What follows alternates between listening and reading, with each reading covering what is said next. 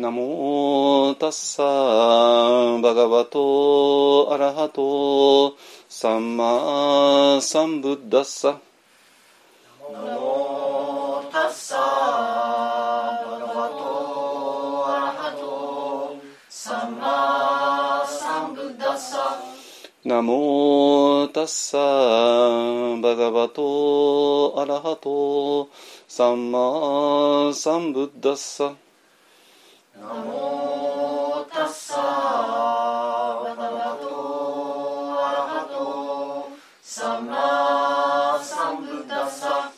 ナモタッサバガバトアラハトサンマサンブッダッサ。ナモタッサバガバトアラハトサンマサンブッダッサ。ブッダンサラナンガッチャミ。ブッダンサラナン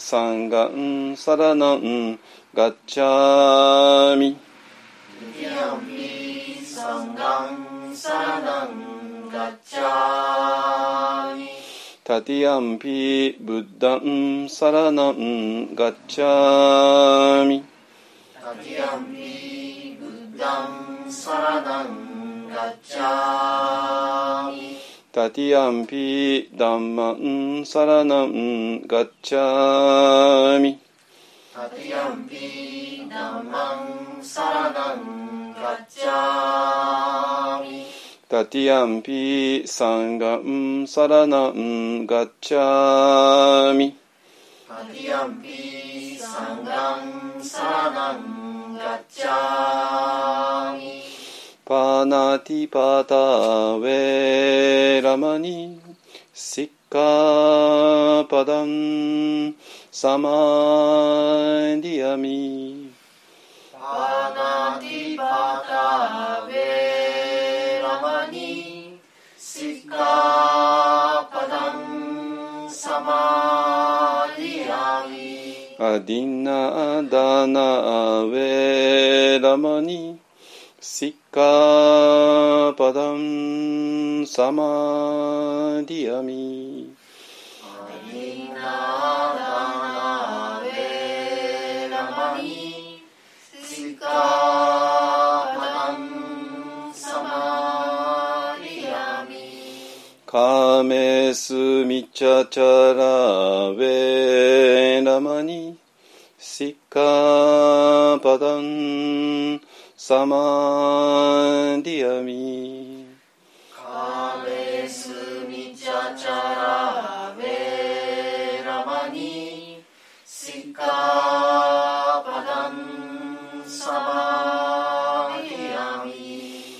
サワダウェラマニ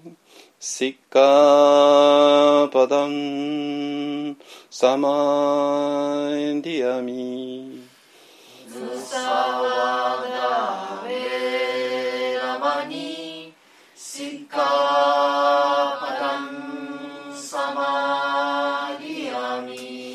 スラメラヤマジャパマダタナアベラマニ。シッカパダン。サマディアミ。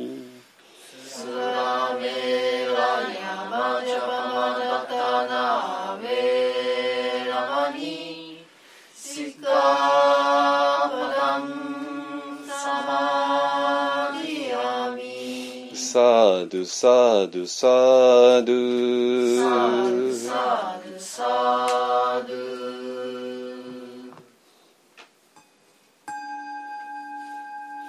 はいじゃあ羽信号ですね。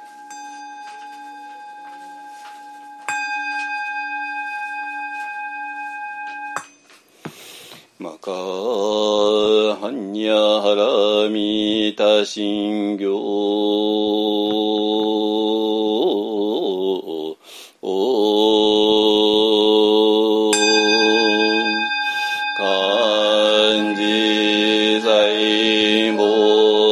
発行事。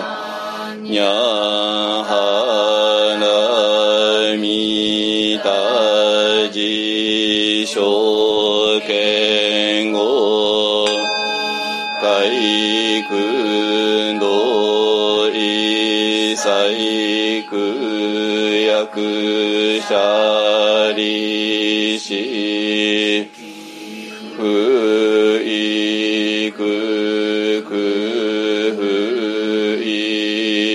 識識即税空即税資金重創業式薬部尿税利子税小北総つふくふんじょうふぞふんげんぜこちゅむしきむんじゅそんぎょうしきむんじゅ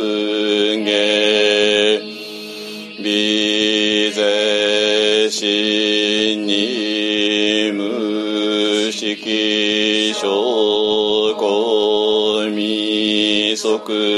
報限界ないし無意識界無無明薬無明寺ないし無老死薬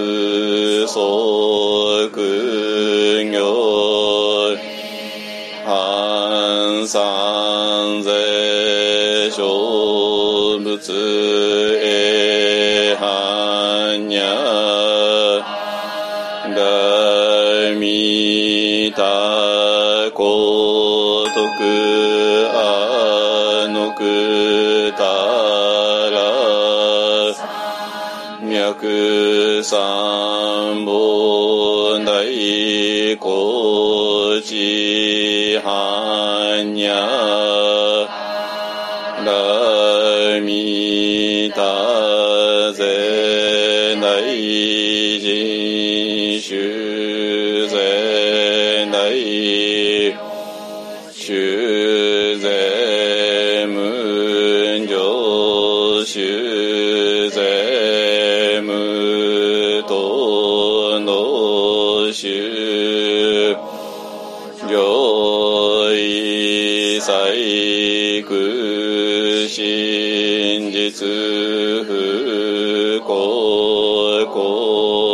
公説般若来未大収束節収圧逆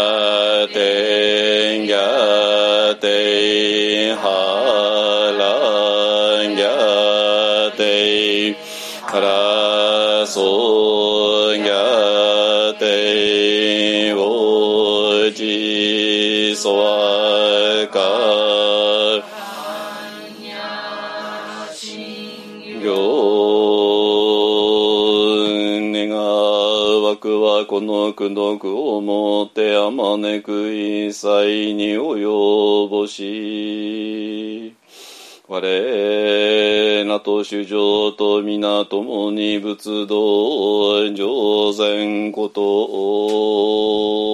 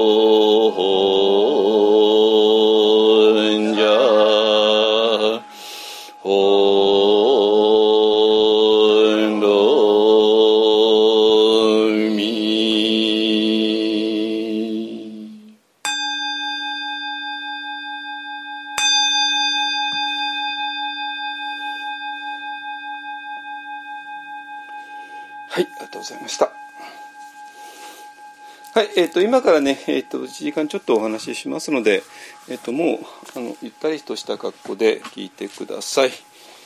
えっ、と、暑くも寒くもないでしょうね。えっ、と、今日、なんか、東京の方がかなり暑いみたいなんだけど、鎌倉はちょっと、部屋の中今26度ぐらいですかね。26度ですね。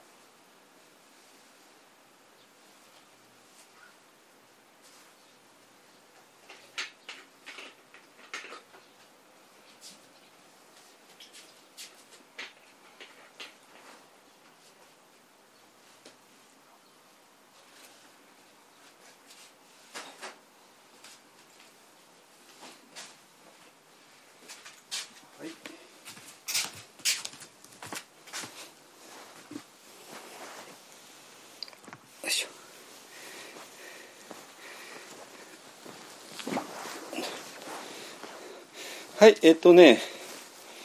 えっと先週と先々週はえっとちょっとねかなりあの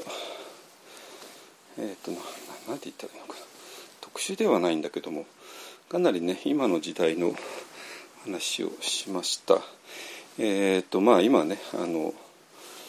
えー、とコロナが一応、まあ、終わってなんか全然いないんだけどもあの統計見てもねえっとまあ、亡くなる方と重症者はさすがに減ってきてますけどあの感染者がね本当に減らないですねあのグラフがまあ下がってはいるけどあの第5波みたいな時みたいにガーンと下がるってことは今ないですよね。でまあ皆さんもあのご存知のようにっていうか皆さんが一番よく知ってると思いますけどもまあ多分皆さんの周りでも、えーと、あの感染者出るけどもまあ大体、えーとまあ、入院はしないで、えーと、自宅で何日かして、まあ、その間ちょっとねあの風邪みたいな症状で。でそれで、えーと、10日ぐらいあれしてから復帰するというケースが、えーと、いろんな会社とかねって多いみたいですね。あのえー、でまあ今、ね、あの世間の関心はもう完全にウクライナの方行っちゃってるので、えーと、コロナがねちょっとあの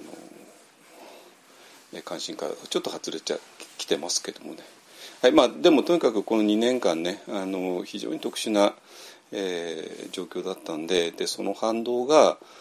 いろいろ出てきてまああの昨日この間も言いましたけども、まあ、日本はね本当比較的に世界の中では一番うまくねあの、えー、コロナをうまく、ね、取り扱いできたっていうのは、まあ、統計的にはそうなりますよね。あのまあ、日本よりかはるかにえーと、台湾とかねオーストラリアとかニュージーランドは良かったんだけど、まあ、ちょっとね今ガタガタってなってきちゃってますけどね。あの台湾がねちょっと本当心配ですけども。ね。えっ、ー、とまあねでもなんとかやって、えー、でそうなんだけどもあの、えー、2年間非常に特殊なまあ要するにえ、ー、とね、お酒が飲めない居酒屋居酒屋の売り上げがね半分ぐらいになっちゃったとかねなって、えーまあ、その結果として気晴らしができないために、えー、ちょっと追い込まれてしまった人たちがなんか出てきてしまったっていうね、えー、そういうことを、まあ、あの精神えー、心療内科とかねそういうところの人専門家の人はあの非常に、えー、感じているよねっていう、まあ、そういうそこから えとじゃあうつ、ね、私はもちろんうつの専門家であるわけないんだけどもでもまあ、えー、結構私自身はねそんなうつっていうあれはないんだけどまあちょっと私の近くに非常にあのいつもいましたのでえっ、ー、ともう私が直接うつではないんだけども、まあ、うつの人が周りに、えー、たくさんいたんで結構お付き合いしてきた感じですかね。でえっ、ー、とあの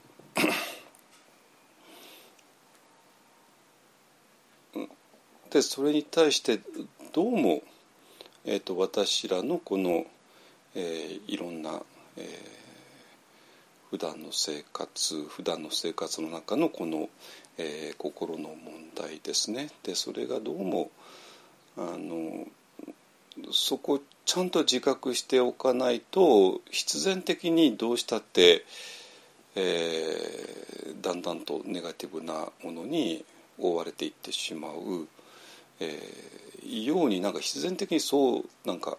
なんかそうなってるっていうのかな。えーなので、えーと、これはもうちょっと薬飲んだりとか、まあ、もちろんねあのちゃんとあの今ねちゃんあのちゃんあの専門家にああの、ね、治療してもらってる人はちょっと飲んでくださいね。あの勝手にやめないでくださいよ。あの、ねえー、それはもう本当主治医の人と相談した上で全部決めてくださいね。あの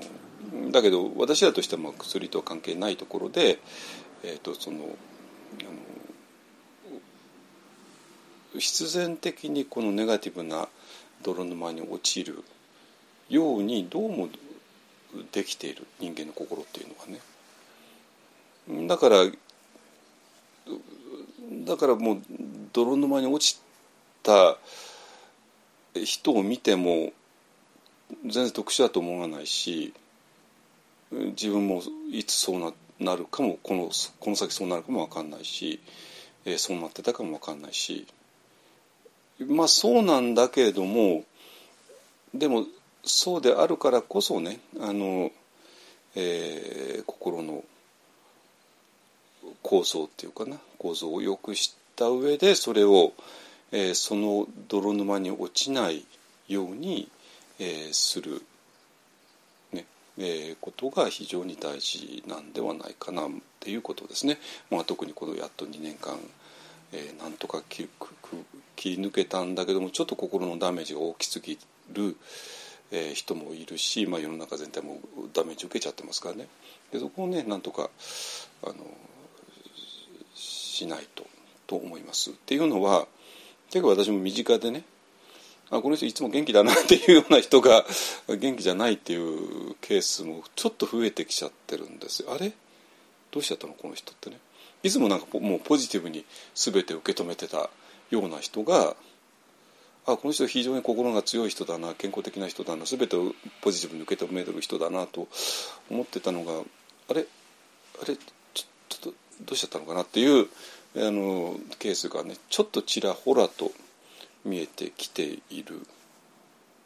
でそれは多分ね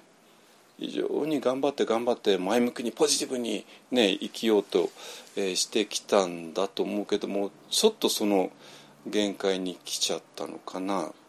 で限界に来た時にえっ、と生地頑張ってきた反動がちょっと出ちゃってるかなっていうね、えーのもありますね。はい、でそうするとあのいつもポジティブに生きてきた人たちは、えー、とネガティブの沼っていうのがよく あのあんまり慣れてなくてあのその沼にはまっちゃった時にどうしたらいいのかがかえって分かんないっていうね。なんかいつもなんか半分打つっていうねあの人たちはネガティブな沼ってもおなじみのものですから、まあ、ほとんど人生がそういうふうに、ね、生きてきた人たちも結構いるからそういう人たちはネガティブな沼にはまってもね、まあ、なんとかいけるでしょうけども生地、えーそういうネガティブな沼に慣れていない人の方がかえって弱いかもしれないですね。でまあそれはあの、えーそれは人それぞれなんだけれどもあの人間の心の構造上ねどうしてもあのネガティブな沼に下手すればズブズブと入っていく。でこれはもうあもちろんもちろん環境ありますよ、ね、職場がどうのとかね家庭環境がどうのとかあるいはいろんな出来事があったとかねあの体の,、ね、あの不調があるとかねいろいろあるからあるでしょうけれどもだからまあそれによって、えーなんとか抜けられ、えっと切り抜ける人と切り抜けられなくてつまずいちゃう人って、まあ、たくさん出るのはもちろんわかるんだけれどもでもなんていうかな、えー、と基本的にね我々の心っていうものがちょっとちょっとあの外れるともう一気にネガティブの沼に入っていってしまうのはこれは何て言うかな病気とかなんかそんな話では全然ないんですよ全然違うんですよ。あのだから、えー、と私らの心はそういうふうになってる誰もがです全員がです。ね、世の中には私は正常でなんか、えーね、心療内科行くなんか特殊な人たちがいるようなそんな話であるわけないじゃないですか。ね、そんなバカな話であるわけがないんですよ。でそういうことをタブーにするのはもうやめましょうよ本当にね。あのでもまあ、まあ、今実際そうかもしれないですけどもうタブーじゃないですよね。あのみんなが正々堂々と「あ私心療内科行ってます」とか「私カウンセリング受けてます」とかねでそれを職場で話せるようなあの風にしないとちょっと無理無茶ですよポキッと折れちゃいますよ本当にね。あのあのそのあたりですね。で人間の心っていうのは、えー心の構造をちゃんと見抜いてでどうしたらいいかっていうことを全員がこれは本当小学校でねあの学ぶべきことですね。小学生が自分の中にネガティブな感情が湧いてきた時に一体どうしたらいいのかを、えー、ときちんと学んでおくとあのその後の人生非常に安全に生きていける、まあ、こここの辺りはね、えー、とティクナタハン氏とかエクアト・トールさんとかあの辺りがもう散々、えー、と繰り返しあのあの辺りの先生たちがね、えー、散々繰り返してますけども私も本当そう思います。あのなんていうかな。人間の心っていうのは下手すれば暴走する。暴走する。それかそれはもちろんね何かの環境にが引き金になる、えーことはもちろんその通りだし、えーそうなんだけどもでも基本的に人間の心って暴走しがちに最初からできている。それは誰かそういう特殊な人がいるんじゃないですよ。全員がですよ。全員が。心っていうものを持ってる人全員です。この話はね。これ絶対に間違いないでくださいね。ああ私は全然関係ないですよ。心療内科行く人なんて全然特殊な人たちでそんな嘘ですよそんなものは、ね、みんなみんな全員が、えーと、そういうふうに持っている、ね、あのだから、えーと、もう小学生のレベルで、えーと心に浮かんでくるネガティブな感情やエモーションやネガティブな thinking やネガティブな考えをどう扱ったらいいのかっていうことはこれ本当小学校の教室で教えなきゃいけないことですね。で、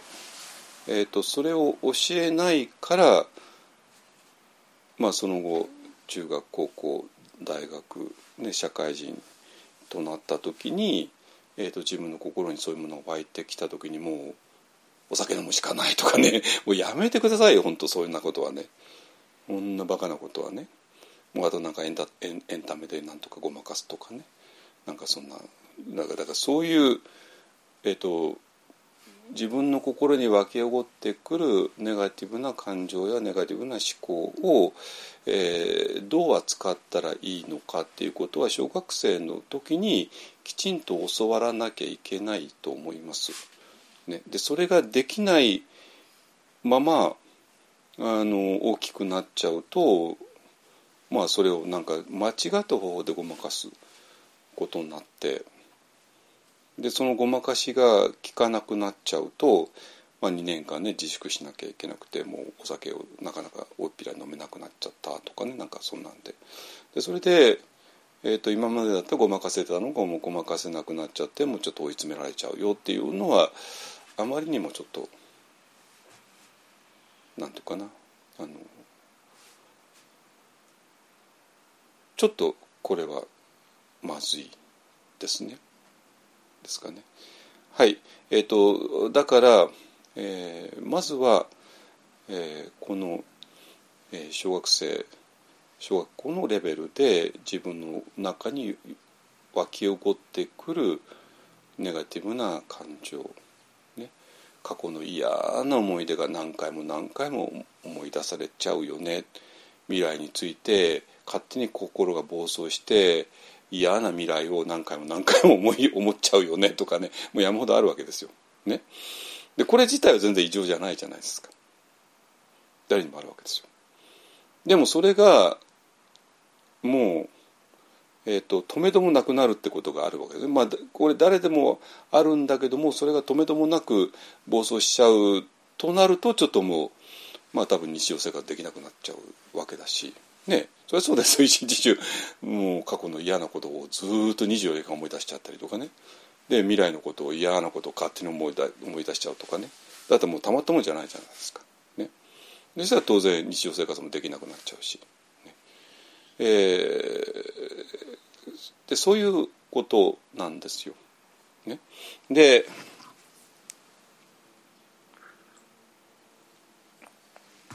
うん、だからでその時にこのこういうことを教わっていない。ね。あのなんていうかな。これかなり非常にまずくてまずくてっていうのはどういうことかっていうと,、えーと、何でもねあの、えーと、世の中のことっていうのは裾野が大事じゃないですか裾野と積み重ねと。ね、で例えばスポーツなんかでもあのもう世界で通用するあの超一流の選手が生まれるためには裾野が広くなきゃダメで、ね、少年野球が終わって、ね、たくさんの小学生たちが少年野球でねやってでそれからずっと中学高校やって大学やってでプロ野球入ってそれで本当に頂点が、ね、大谷さんとかねそういうあたりが出てくる。大谷さんが出てくるためにはもう一人じゃダメでその支えるとてつもない、まあ、本当に富士山みたいなんです裾野があって富士山のトップがあるですね。で,、えーと、それと同じように、えーと、じゃあ心をね、え、心の中でネガティブなものが浮かんだ時にどうしたらいいのっていうことに関してもたっぷりと富士山富士山の園みたいなあことがきちんと言われてく、ね、なると富士山トップのあたりで非常に適切な、えー、ことが出てくる。ね、で富士山トップって言ったらもう何何かというともうそれこそ本当に、えーと、精神科医さんとかねカウンセラーの人たちが言うような言葉ですよね。でそのその前提にもうたくさんの、えーと、日本の多くの人たちが、えーと自分の心の問題を認識してでそれをどうしたらいいかってことを、えー、認識してでそれを家族家庭で話し合ったり友達で話し合ったり学校で話し合ったりしているとそのトップのあの言葉も非常に洗練されてくるわけね。でそうなんだけど今ね本当にあのちょっといろんな記事で読むえー、そういう専門家の言葉がちょっとあまりにもこれなんか前向きにあの視野,、ね、視野を広く持って人生を前向きに、えー、生きましょうとかねいう言葉がなんか通の新聞の中で出てくる。いやだって前向きに生きられたら誰も苦労しないわけで。ね、ここ心が狭くなっちゃって心が硬くなっちゃっているから硬くならないで視野を広くしましょうねって、まあ、本当その通りだけども。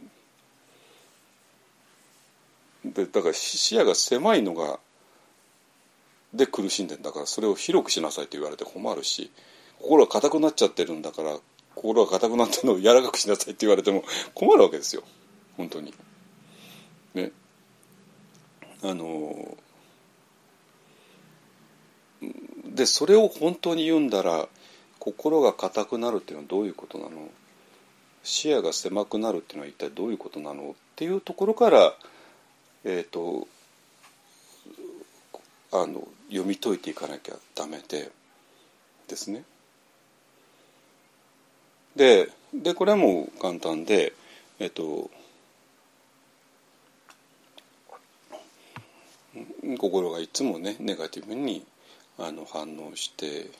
いたら、まあ、それも本当癖になりますから、えー、だからいつも同じことを思い出す。いつも嫌な 全く同じことを何回も何回も思い出す。そして未来に関しても全く嫌なことを勝手に想像する、えー、もう本当にこれも癖ですからね。癖になってるから。でそうするともう心は完全に過去と未来でいっぱいいっぱいになっちゃってるからもう現在を、えー、その受け止める余裕なんてあるわけがなくて。あのもういつも何かに取りつかれたような、えー、顔をしていて。でそしてもう心の、えー、ね心の45%は過去のことを思過去の嫌なことも思っていて心のあと45%は、えー、未来の嫌なことを想像していて 残り10%だけで現在をなんとか生きるって言ったらね本当にもうあの現在のことにぶぶぶ向かい合うことができるわけないし。でそうするともう過去の嫌なことを思い出す未来の嫌なことを考えるだけでも心は硬くなっちゃいますからね。硬くなって。で心硬くなってそれで体も硬くなってでギクシャクギクシャクしてっていうふうにになって。でその人に向かって もう人生そんな視野を視野視野視野を広くしましょうよとかね。あの心を柔らかくしましょうよとかね。前向きにいきましょうなんて。それは無理なわけでですね。えっとだからでもねあのでもようやくねあのこういうことを話しても嫌がられなくなったっていう気はちょっとあるんですよ私はどうですかね。あのでもこの業界40年の人間なんで 40年の人間なんでまあまあ私はあのそういうのとはあの、まあ、瞑想とかね仏教の40年なんだけど、まあ、すぐその隣に、えー、そういう、えーと、精神学とかね心療内科さんとかねその領域がすぐ隣にあってでそのその人たちの交流もずっと40年ぐらい続けてますから、まあ、大体わかるんだけどもなんていうかな以前と比べては、えー、こういうことをおっぴらに話せるようになったかなっていう気はします。えーとまあ、多分ねあの仏教のお坊さんとしては多分私が一番ねこういうことをおっぴらに話すと思います。あの話してると思います。多分皆さんが普通のなんか禅寺の座禅会行ったりとかね行ってもこんな話はまず出ないはずです。あの、えー、ね。あのなのでえっ、ー、とでここういう話をするとちょっとなんていうかな前だったらえっと思われることもあったんだけども最近はね、えー、堂々とこういう話をいくらでも受け入れることができるようになってきたのかなと思うんだけどどうでしょうかね。えっ、ー、となんていうかなつまりこの話のおかしさっていうのはどういうことかっていうとあの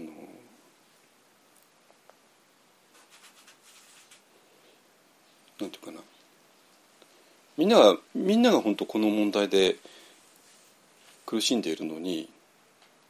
誰もこれについて話さないっていうようなとこなんですよ。でこのここれについて話すとなんかそれがもうどんどんタブー扱いされちゃうとかねなっちゃってえっとだからこれを家庭の中でも話さないし職場の中でも話さないだけども家庭その家庭の家族全員がそして職場の家族、えー、全員がみんな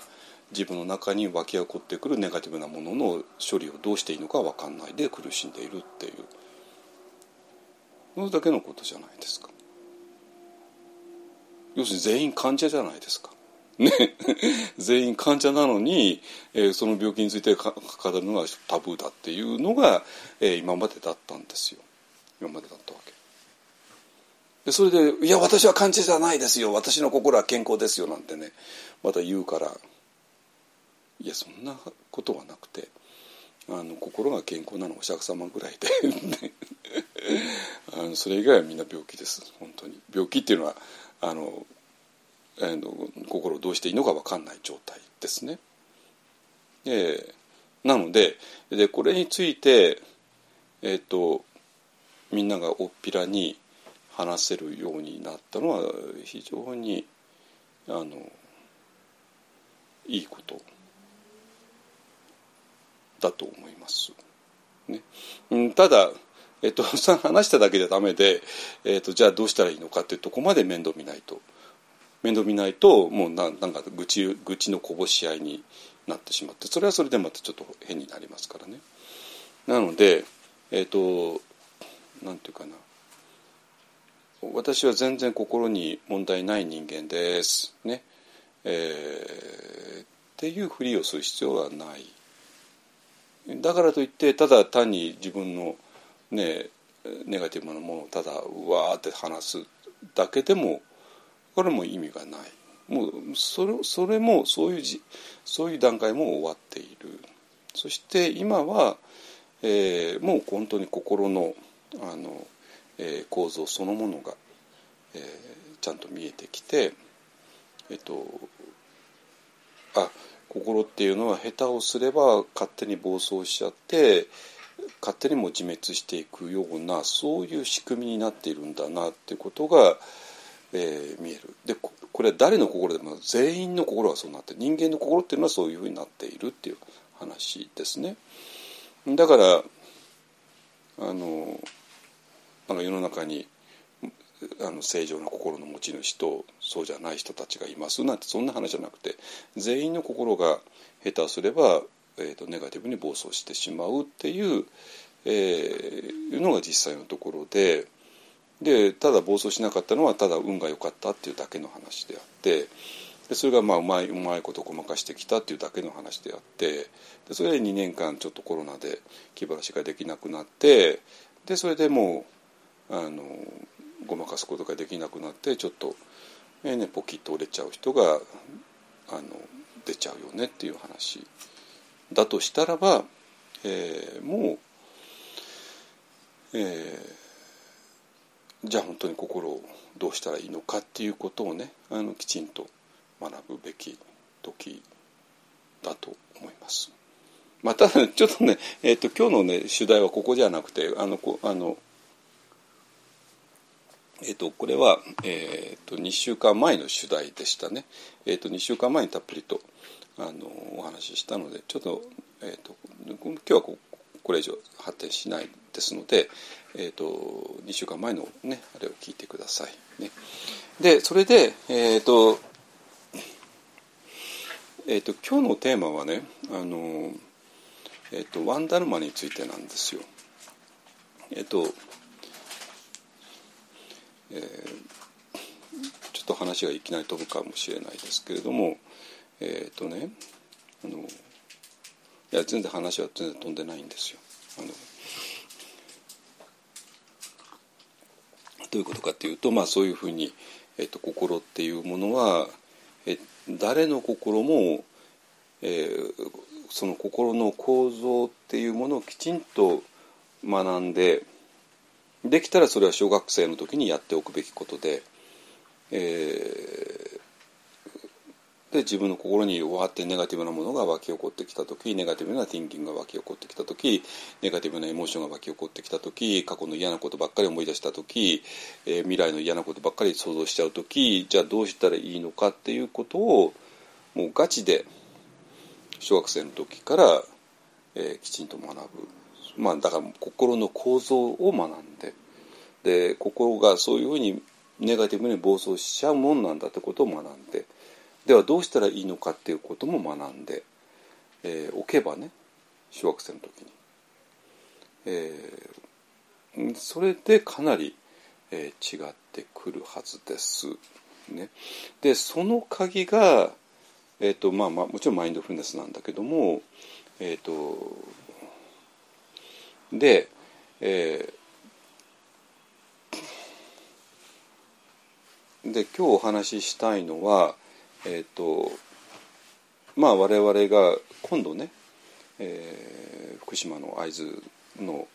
裏磐梯っていう地方に、えー、まあ今度新しい道場を作る、えー、いよいよもうえー、来月に解体が始まって井戸掘りが始まっていよいよ始まるかなっていうね。でそれで、えーと、今、えー、急ピッチで、そのための特別サイト、えー、が今ほぼ完成しつつあって、まあ、6月に入ったら多分、えー、公開できると思いますけども。で,、えー、まあでその新しい道場が一体何を目指しているのかっていうことを、えー、ちょっと今ねあの特別なサイトを、最終仕上げしているので いろいろ今あの文章を書いたりいろいろ話し合ったり、えー、しているんですけども。その、えー、だから当然なんかある場所を作りたい。でその場所は、えー、ちょうど今言ったようにえーと、人間の心は下手をすれば暴走しちゃうよね。これは誰の心もそうだよね。例外ないよね。あなたの心は暴走しなかったのはちょっと恵まれた環境だったからだよね。でもその環境がちょっとでもずれたらあなたの心も暴走する危険性はあるよね。そしてこの2年間は非常に暴走しやすい環境だったよねだから多くの人が暴走しちゃってポキッと折れちゃう人も出ちゃって非常にちょっと辛いことが最近多いよね。で皆さんの周りでもあの今までだったらポジティブに生きてた人がなんかちょっと元気ないよねってことが多いかと思います。ね、でそれだからこそ、えー、この心の構造をきちんと学べる場所。で今言ったようにこれはもう本当小学生の時から教えなきゃダメなんですよ。ね、でそれで、えー、と今ね、まあ、日本はまだでしょうけどもアメリカなんかで、えー、とマインドフルネスでの小学生を小学校で教えている、えー、っていうことはこれ本当素晴らしいことで、えー、とこのマインドフルネス、まあ、何をどう教えてるのか ちょっと分かんないんですけどもちょっと不安なんですけどもあのでもマインドフルネスっていうものをまあ多分非常に曖昧かもしれないしちょっとピント外れてるかもしれないけども、えとにかくそれが入ってきた時に、えー、小学生たちが、えー、自分の心にわっと湧き起こってくるものをなんとかできる。あのー、あのえー、可能性が非常にある。ね。でそうじゃないとなんていうかな小学校でも中学でも、まあ、そこにネガティブなエネルギーがわんさか溜まっているわけですよ。ね。でこれは日本もそうだしでアメリカもそうだし。ね。でそのネガティブなエネルギーが ねえ銃規制がないところでどうなっちゃうかをこの間我々見たわけですよね。ねバイデンさんが言ったようにもううんざりだよもううんざりだってね一体こんな悲劇を一体何回繰り返すんだよってね言ってて。当たり前ですよね。13歳ね。えっ、ー、とね。子供だったらセブンイレブンでね アルコールは買えないしタバコは買えないしね。まああれあれですよ、ね、レジで止められるわけですよ。ね、だけどがんは買えちゃうんですよね。もう何十人で殺せるような武器を規制かかってないんですよね。本当に。アメリカって皆さん自由な国と思うかもしれないけどそうでもないんですよあそこはかなり あのかなりあのきついとこがきつくてあの、まあ、例えば日本だとねアルコールを屋外で飲んだって全然構わないじゃないですかアメリカダメなんですよ。缶ビール持って外出したらあのダメなんですよ。だからそういういろんな規制がかかっているんだけどもどういうわけか銃にだけは規制かかってなくてね誰もがとんでもない銃を買えちゃう。自由に買えちゃう。ね。でそれによって、まあ、この間とんでもない悲劇が起こっちゃったんですけどももういい加減にそこら辺規制したらとね世界の アメリカ以外の国みんな思ってるわけで。で民主党も持ってるわけで、ね、共和党だけが持ってなくてね。まあでもさすがにもうちょっといい加減にしてほしいと思います。本当に。ね。あのもう銃規制かけるだけで、ね、あのカリフォルニアはかけてでカリフォルニア一気に減ったみたいですけどね。テキサスがかかってなかったからああいう悲劇が起こったみたいですけども。まあだからまあ要するにそのもうこんな子どもたちの間でも本当にネガティブなエネルギーなんて山ほどあるわけですよ。子供は子供で、ね、大人は大人で。若い人は若い人で、えー、お年寄りはお年寄りで。でそのネガティブなエネルギーをどう、えー、処理していくのかっていうところで何て言うかなこれを教わってないっていうのはちょっと致命的じゃないかなと思う。本当これすごくないですか？それこそまず第一に教わんなきゃあの教えるべきことでしょう。ね。今なんか三角関数はどうのこうのとかね。いやそれが金融のあれを教えたらいいとかねいうなんかねあの衆議院の人がいますけども。まあ。まあ、まず教えなきゃいけないのは、まあ、もちろんちゃんと数学も教えなきゃいけないし金融のねあれも教えなきゃいけないでしょうし、えー、だけどもまず私は、えーと、全ての人が教わるべきことはもう簡単な話で自分の中に湧き起こってくるネガティブなものをどう扱うのかっていうだけです。本当に。これ教わってないんですよ。すごくないですか？私本当これすごいと思うんですよ。あのでネガティブなものがないんだったらいいですよ。みんな終わりじゃないですか。終わりじゃないですか。終わりじゃないですか、ね、全員終わりなんですよ。お釈迦様以外はね。ででまあそれがまあ小さい人もいるし、ね、だけども小さくたって何かの表示で大きくなることもあるし。もうすでにでっかい人もいるし。もうアップアップの人もいるし。なんていうかな。まあ私もよく言うけどもあのまあみんな、ね、社会に出たら自分の顔は隠すわけですよ。表情とかを、ね、そんなに露骨には出さない、ね、特にまあ営業とかお店の人とかね。そういう人たちは。えー、だけどまあ帰りの電車の中は もうあとはもう会社の同僚とかねお客さんとかじゃないからもうみんな油断しちゃいますよね。油断してもう顔をそのまま出しちゃうじゃないですか。ね。だから夜遅くの東京の電車の中に乗っている人たち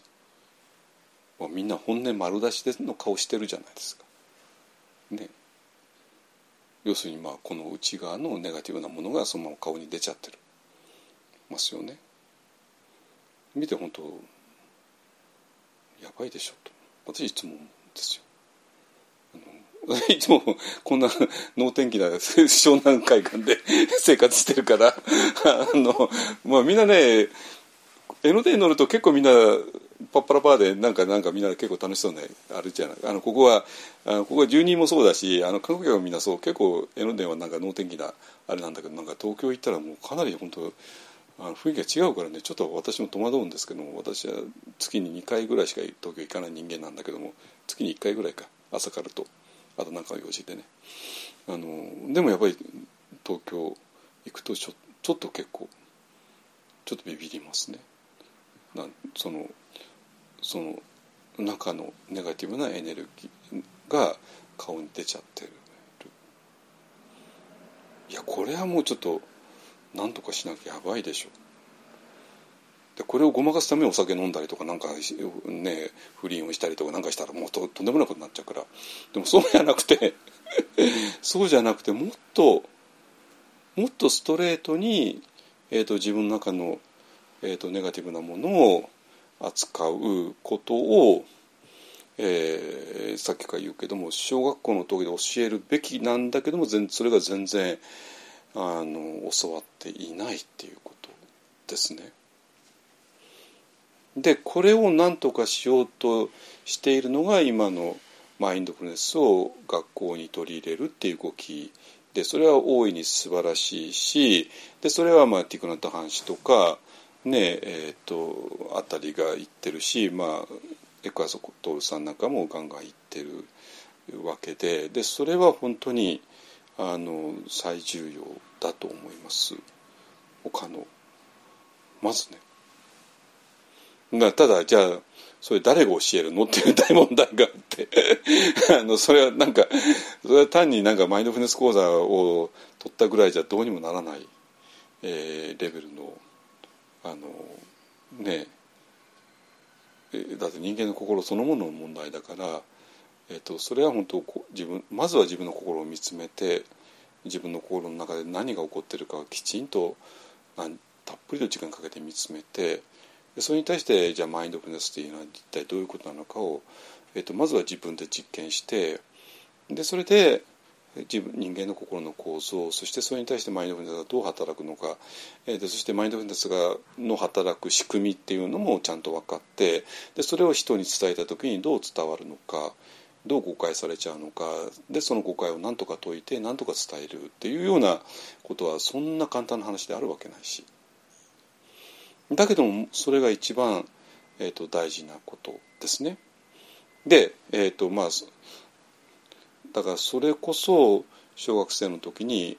教わらなきゃいけないことなんだけども全然教わっていないから、えーと、みんな自分の中にネガティブなものが浮かんだ時に、えーと、その処理を間違えてとんでもないことになっちゃうよねっていう,、えー、いうのが今の状況じゃないですか。でこれはもう世界的な状況ですね。あのえーと、日本だろうがアメリカだろうがインドだろうが、えーと台湾だろうがみんな同じですね。ねで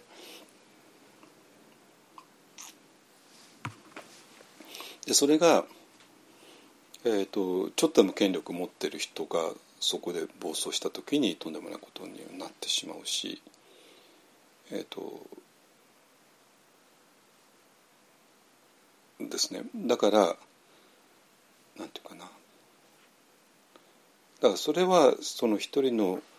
人が権力を持った時に暴走しないような仕組みを作んなかったのがいけないんだとかまあそれもそうなんだけどもそれもそうなんだけどもだけども、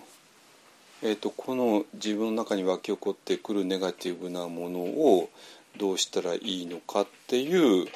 話それがこの世界で一番重要なことなんだっていうえー、ことが全然今まだ全然あのコンセンサスになってないわけですよね。で、えー、それをまずはコンセンサスにしてでで世界の誰もがコンセンサスにするのはちょっと無理だから、えー、いきなり無理だからまずはそれに気づいた人が、えー、その自分の心の構造を学べる場所。でそしてそれは単に、えー、心っていうのはこういうふうになってますっていうことを、えー、1時間2時間の講義を受けただけでは どうにもならなくて、えーと、その上でね、まあ、今1時間ちょっと話しますけども、えー、そ心の構造がこうなってるよねってことは分かった上で、えーとじゃあどうやったら心が暴走するのは止められるのっていう話に持っていかなきゃいけないですね。でそれにはやっぱり講義の時間とそれとそのそれを実践する時間ですねが必要ででそれそれはなんていうかなすぐにできるはずがないっていうか短時間でできるような話ではなくてたっぷりと時間をかけないと無理な話ですね。だからえっ、ー、とそういう場所が必要じゃないのっていうことなんですよ。必要じゃないのかな？よくわかんない。だからそれはと私は世の中一番必要な場所だと、まあ、思ってるんですけどね。だってなんとかな。世の中のいろんな派手な動きがあってねまあ、今ウクライナのあのでとんでもないことになってねもっとね、もっと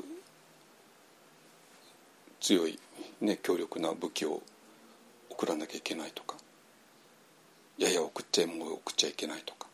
もう、まあ、ここら辺で妥協ししろとかね あの妥協しないと自分のところにあの石油が石油やガスがなくなってきちゃったんでちょっとプーチンさんに頭下げてねとかなんかもうなんかすごい思惑ワンワンなっていてまあもう相変わらずだなと思いますけどもあのでそうこうしていくうちにどんどんどんどん人が亡くなっていくっていうねいう話でだけどももともといは何かっていうとある一人の権力者の中で彼の中に湧き起こってくるネガティブなものをあの人が抑えきれなかったっていうだけの話なんですよ。だけではないけどもあのもう本当に最初の最初はもうたったこれだけのことなんですよね。本当に。あのただこうやって湧き起こってきちゃったその本人がとてつもない権力を持ってる人だったんで あのこの人が、えー、これに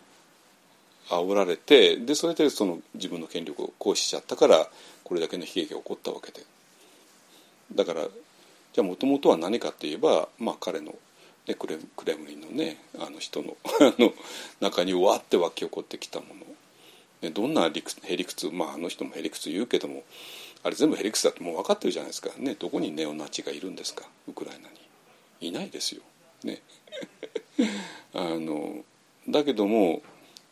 そうやって湧き起こってきたものに突き動かされてで突き動かされた人はとんでもない権力を持ってたからこれだけの悲劇が起こってしまった。えでも本当に一体何が原因だったかというとこの湧き起こってきたネガティブな何かですよね。だから結局世の中を動かしてるのこれじゃないですか。ね核兵器だってスイッチ押さなかったら何も起こらないですよスイッチ押すから問題になるわけでじゃあスイッチを押すのは何かって言ったらやっぱりこれなんですよ。ねこれがわっと湧き起こってきてもう秋のやんぱしだもうみんな一緒に死ぬぞって言ってで押されたらたまったもんじゃないわけですよね。だけどもそれもわって湧き起こってくる何かですよね。ってことは結局世の中を動かしてるのはこのこれなんですよ。本当に。みんなの中で。非常に単純な話じゃないですか。ただ湧き起こってくるのがクレムリンの一番あれだった人なんでこれ問題になって。でこれが普通のね名もなき日本人だと湧き起こってきてでこの人が非常に絶望的になってしまう。まあけども彼は彼女は何の権力を持ってないから あの、えー、何十万人を殺すことにはならなかったなっていう話であって。でこの人はただ権力を持ってたからとんでもない数が今あの、えーとね、毎日毎日もう最近、まあ、もうあの今ドンバスの私もさすがにあれはあんまり追ってないんですよ。もうちょっと辛すぎるんでね。あのえっとだけどもじゃあ結局な何なのって言ったらあの結局このクレムリンのあの人の中に湧き起こってきたこのネガティブなエネルギーですよね。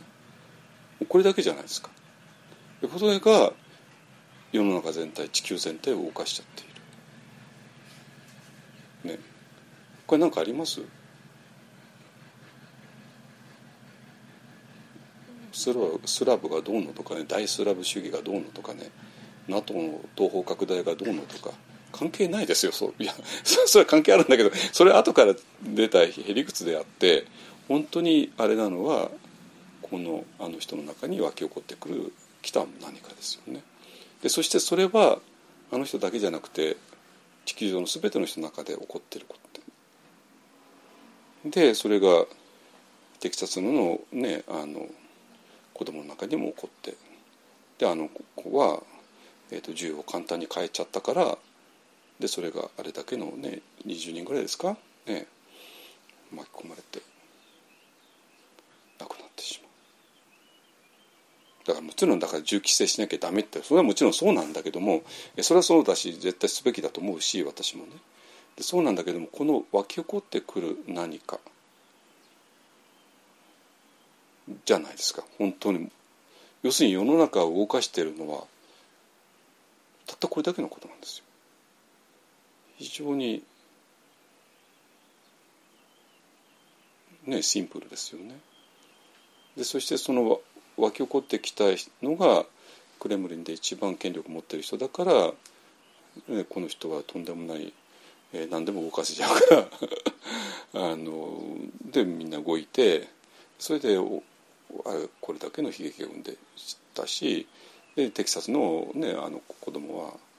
ねえーと、銃を返しちゃったんであれだけの悲劇が起こっちゃったっていうね。だからだから銃規制しなきゃダメだよねとかね。あの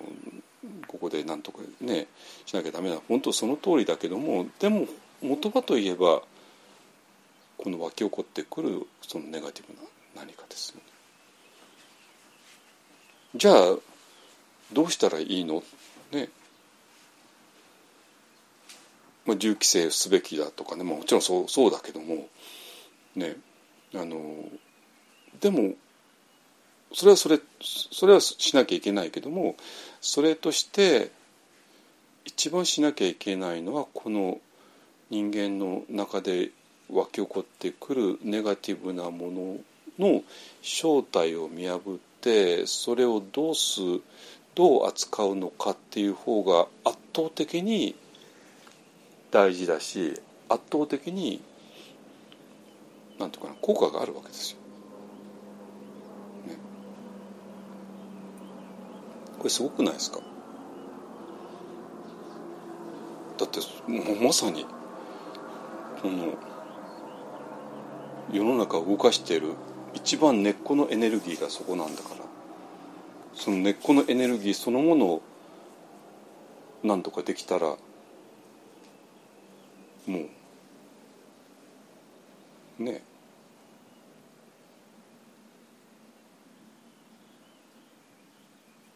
べて止められるじゃないですか。ね、ででこれに対してあまりにもその世界全体が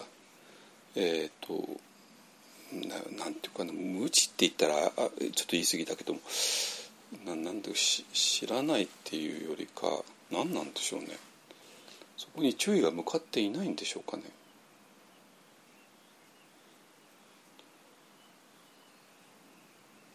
なんていうのは多分ねえっ、ー、とこまあだから心っていうのはその人たちのが自分だと思ってるものだから。だから結局心は心以外のものはみんな見えるわけね。だけど心は心がなかなか見えないんですよ。っていうことだと思います。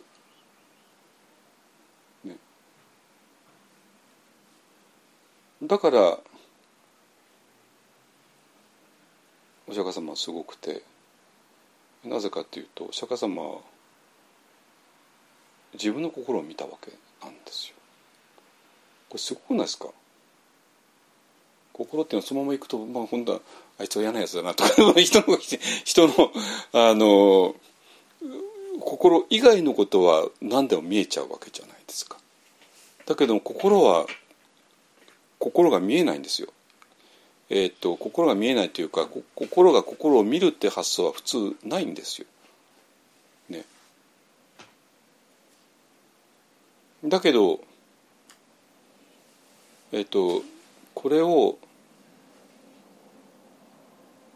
瞑想とか座禅をやっている人だったらできるわけね。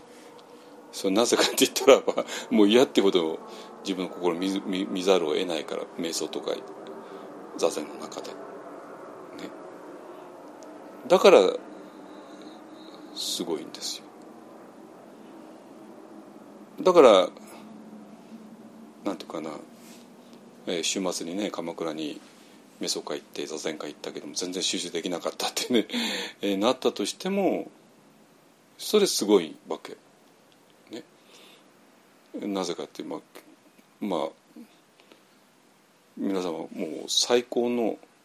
時間の過ごし方をしている、まあ、今日もねあの新しい方何かいらっしゃってんだけどあの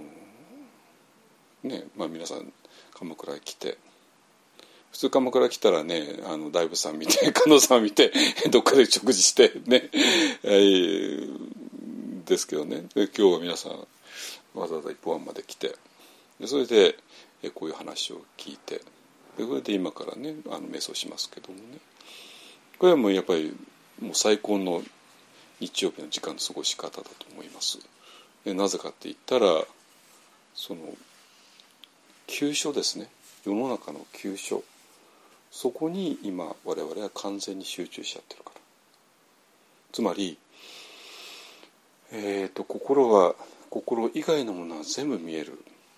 けれども心は心が見えない、えー、よっぽど訓練をしないとよっぽどそういうなんていうかな、えー、ことを叩き込まれないと。で私らは幸いなことに、ね、あのお釈迦様の弟子なので、えー、我々は自分の心を見るっていうことを嫌でもせざるを得ないしでそうすると自分の心が、えー、全ての問題の 根っこだよねってことは嫌でも見えてくるわけですよ。ね、自分の心が、えー、過去のことばっかり思い出してるよね。自分の心は未来のことばっかり、えー、考えちゃうよね。ってこう見えるじゃないですか。でこれが見えないと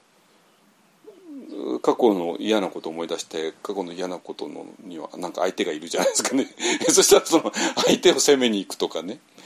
で未来についてもなんか相手とか出来事があるからもういきなりその未来のの嫌な、えー、想像の中に出てきた誰かとか何かをが自分を苦しめてる原因だと思ってそそいつを何とかしてやろうってねなって絶対心を見ないわけですよ。ですか？だけども皆さんが瞑想とか、えー、座禅とかをたとえ失敗したとしてもねまあ大抵失敗するんですけども あの、ね、呼吸を見ろって言ったら呼吸なんか全然見れなくて、ね、でも例えば呼吸を見るっていうのは瞑想をするじゃないですかね。吸ってること吐いてることを見なさいっていうね、えー、だけどこれ見見れなくたっていいんですよ。見れなくたってよくてなぜかというと、えー、呼吸を吸ってること吐いてること見れないくて見れないとかあなた何やってたんですか？いやちょっとついあの昨日のこと考えてましたとかね。つい明日のこと考えてましたとか。わかるじゃないですか。これすごいことですよ。そういうな方は自分が過去のこと思ってるとか未来のこと思ってるのかそんなこと知らないじゃないですか。知ったことないじゃないじゃないですか。だけど皆さんは瞑想することであるいは 正確に言うと瞑想を失敗することで瞑想ができなくて瞑想で呼吸を見なきゃいけないのに呼吸なんか全然見れなくて呼吸瞑想を見事に失敗してでその時に自分は過去のことばっかり考えてるってことは気づくわけね。自分は未来のことばっかり考えてるってことに気づくわけ。これ普通気づかないんですよ。気づかない。気づかないでずっと過去のことばっかり考えてるわけね。ずっと未来のことばっかり考えてるわけ。だけど自分が過去のこと未来のことを考えてるってことには気づかない。で瞑想することで正確には瞑想を失敗することでそれに気づく。そして、えー、こういう私の話を聞くことで人間の心の構造っていうのはこうなってるよねっていうことに、えー、だんだんと見えてくる。そういうことですね。ね。で、えー、そしたらこれ一番大事なことと思いません？ねだって皆さんの生活を作ってるのは皆さんの心ですよ。皆さんの現在も作ってるし未来も作ってる。ねそれ以外のものはないんですよ。だから自分の心っていうのが一番急所だっていうことは分かるじゃないですか。ね、そしてなんていうかなウクライナウクライナのことにしたってテキサスのことにしたって一番の鍵は心なんですよ。ですよね。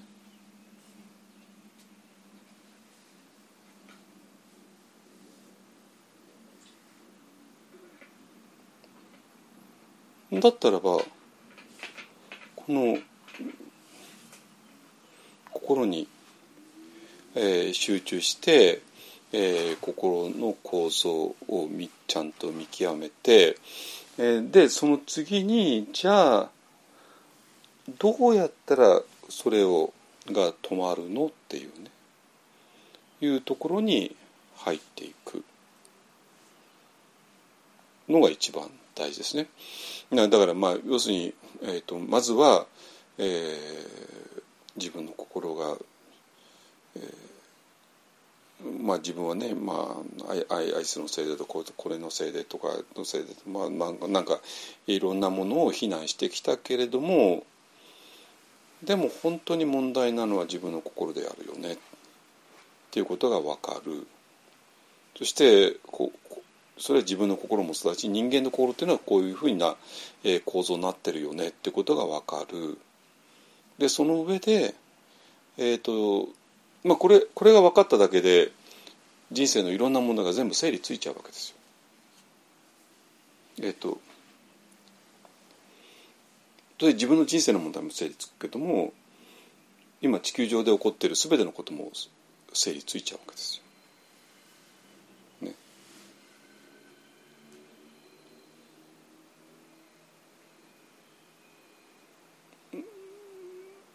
だから、えー、地球上で起こっている全てのこともじゃあどうしたらいいいいかってことも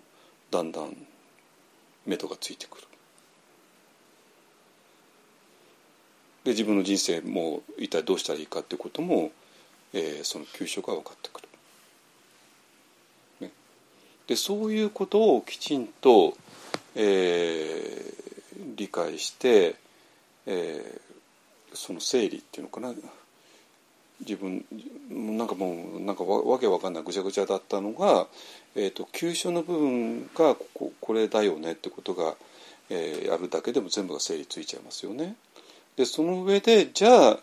えー、どうしたらいいのかっていうことで、えー、その、まあ訓練まあマインドフルネスの訓練えー、ことをする、ね、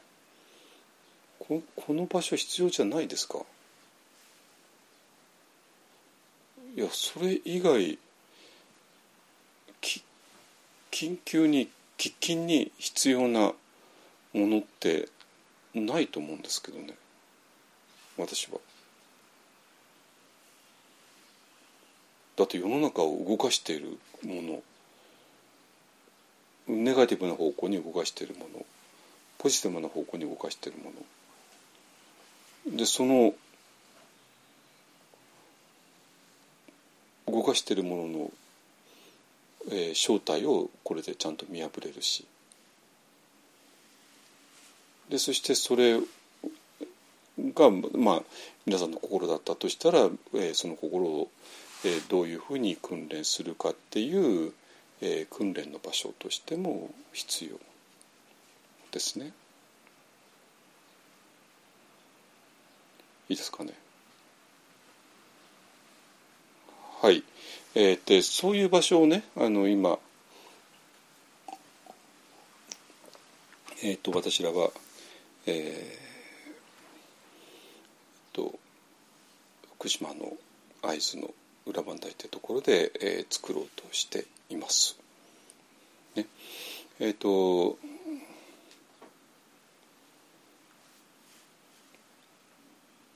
だからなんていうかなでまあななぜ裏磐梯かっていうのはもうこれはもうちょっといろんなところで説明したからもう今日は繰り返さないけども、えーとまあ、私らが毎年、えーと、この10年間毎月毎 毎年、えー、6月ですね、まあ、実は来週の木曜日からまた行くんですけども、えー、通い続けた場所であるからっていうねあので、まあ、そういう理由で、えー、そのいつも使っている民宿さんのすぐ近くに、えーと、場所を見つけたっていうね、えー、いうことですね。でそしてそのあの新しい場所を作ることで一体何をしようとしてるのかっていうとあの今言ったことですね。でそしたらあの、まあ、これがどういう場所か、まあ、具体的なことはねそれは、まあ、あの今度また新しくあの特別サイトをとと立ち上げるのでそれを見てもらったら、えーと、場所とか、えー、設計図とか完成予想図とかね完成予想図は今ちょっとねあの今注文してるんですぐ来ると思いますけども、えー、写真と風景周りの風景とかねそれが全部乗っかってますからまあそれ具体的に見てもらったらいいんだけども、えーと、そこで何をしようとしてるのかっていうのは今言ったことですあの今1時間ぐらいかけて話したことですね。でこれに私関係ないよって言える人いるかなと思うんですよ。ね。いやこれだって、えー、例えばね病院にはいろんな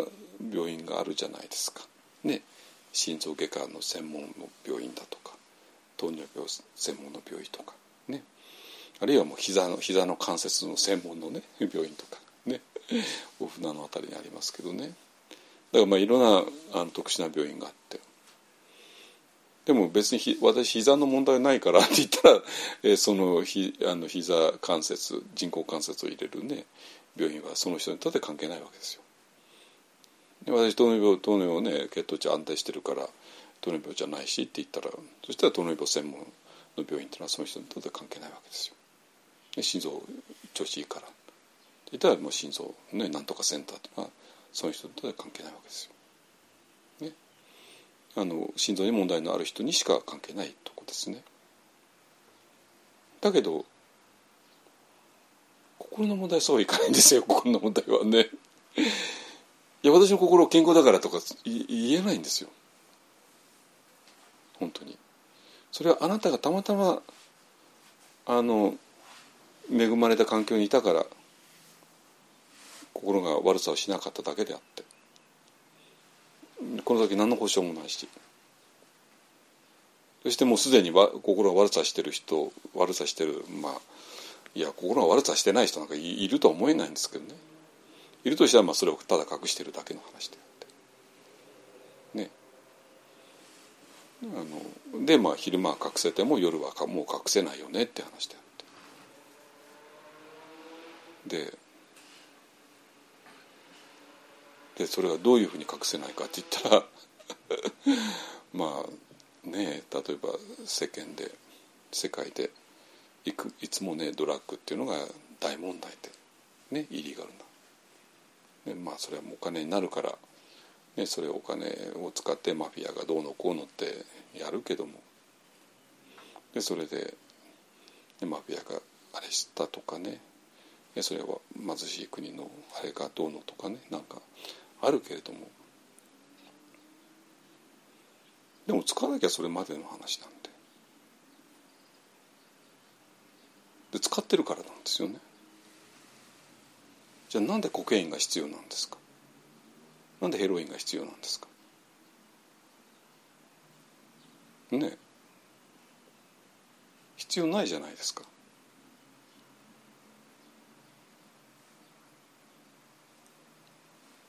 ね。だから それが必要なかったらも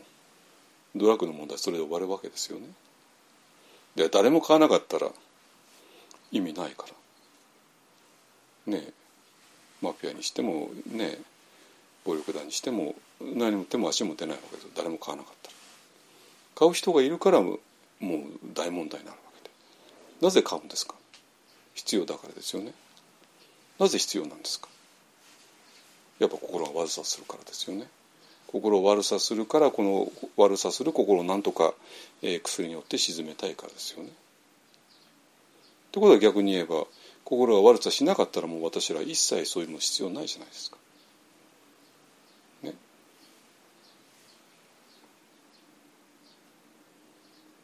だからなんていうかな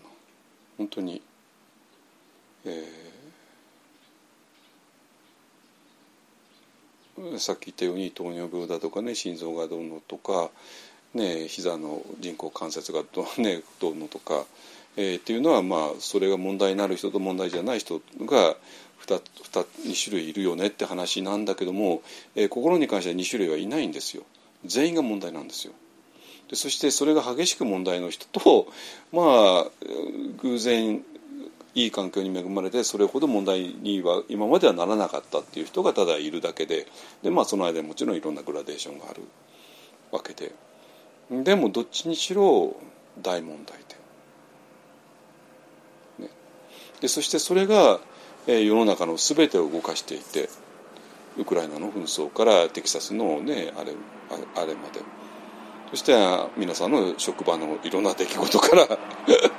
ね、家庭内のいろんなことから全部それが生み出しているものじゃないですか。ね、でそしたらまず我々がやんなきゃいけないことは1にも2にも3にも4にもこの問題じゃないのって思うんですよ。つまり誰の心にも起こってくる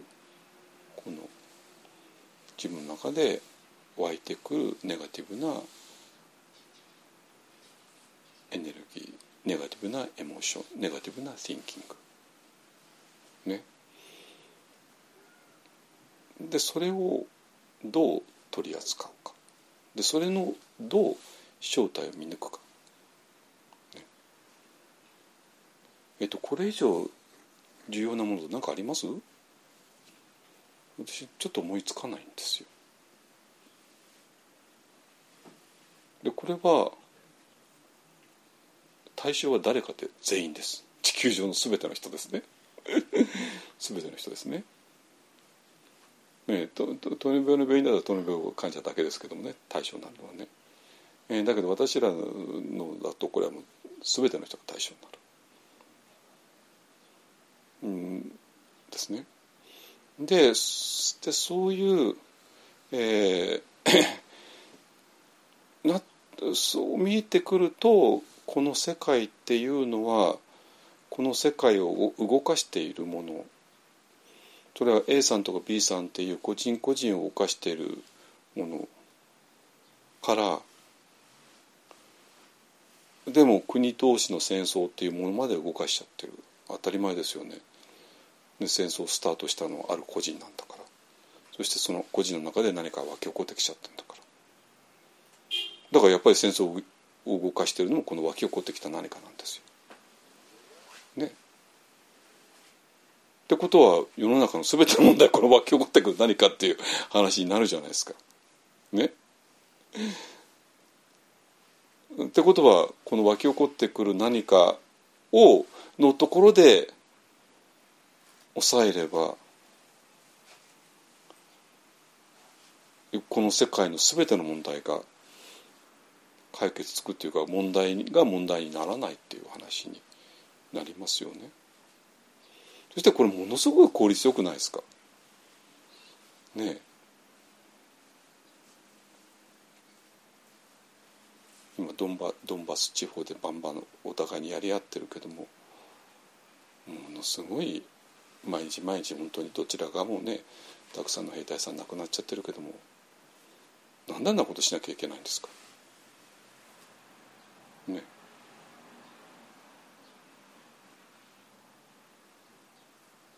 でもともと言えばこれは分け事だけの話じゃないですか。ってことはこのこの湧き起こってきたものが最初の始まりなんだからでここをちゃんと地球上の全ての人が学ぶ。っていうことの方が圧倒的にねお互いに疑心暗鬼して疑心暗鬼で、ね、核兵器揃えてでそれをどうやって核のスイッチを押さないようにするかっていうね 走行抑止、ね、の安保体制安,、ね、安全保障あれするとかも恐ろしく難しい議論になっちゃうわけですよ当然ね。ねだけどももともと言えばこのそれも起こしているのは、えーと、この心の中のものですよね。だからなんていうかなまあ私らはこれから あの、え、福島県のね会津地方で道場を作るんだけども別に趣味で作るわけなんで趣味とかね なんかの 暇で作るわけでもないしなんかあ大自然自然が好きなんですかってそういう話でもないし、まあ、自然はまあ綺麗なとこなんですけどね。だからなんか特殊な人が特殊なことやってるよねって話じゃないですよ。私は本当はっきり言ってあのこの地球上の全ての問題の根源を解決するためにやるんですけどね。まあそれは私らの道場が作ったぐらいでと 解決はつかないけども。でも入り口としては一つの大きななんていうかな投げかけ。この世界あまりにもいろんな問題がありあるよね。ねドラッグの問題からね。銃の乱射の問題からウクライナ侵攻の問題から、まあ、山ほどあるよねだけどもそれを本当に突き動かしているのはこのわけのわかんない心っていうものでしょうっていうことですね。そしたらばこれをまず何とかしなきゃ。ね。ってことをこれ、うん、だからまあ、えー、こういう道場を作ること自体が、えーと、私らは世の中の全てを動かしているのは全部この私らの心に湧き起こってくるものの処理を間違えたとこから問題が発生するよね、えーと、だからこの処理を間違えないようにしようよねっていう、えー、そういうスタンスですね。でその処理を間違えないようにするために、えーと、じゃあ心というっていうのはどういう構造になっているの？でどういうふうに悪さをするの？どういうふうに心が悪さをしているのを、えー、その人自身が気づかないの？あるいは気づかせないようにしいうふうに心は、えー、のトリッキーなの？っていうね。でそのトリッキーなものを見破った上で、えー、どうやったらそのそこから逃れられるのっていうね。だからまあ皆さんもいろんな詐欺師にあったと思いますよ。ね。あのね金融の詐欺からね。ね儲かりもう儲かる話があるよとかね。なんかとかね。からねいろいろあったかもしれないけども、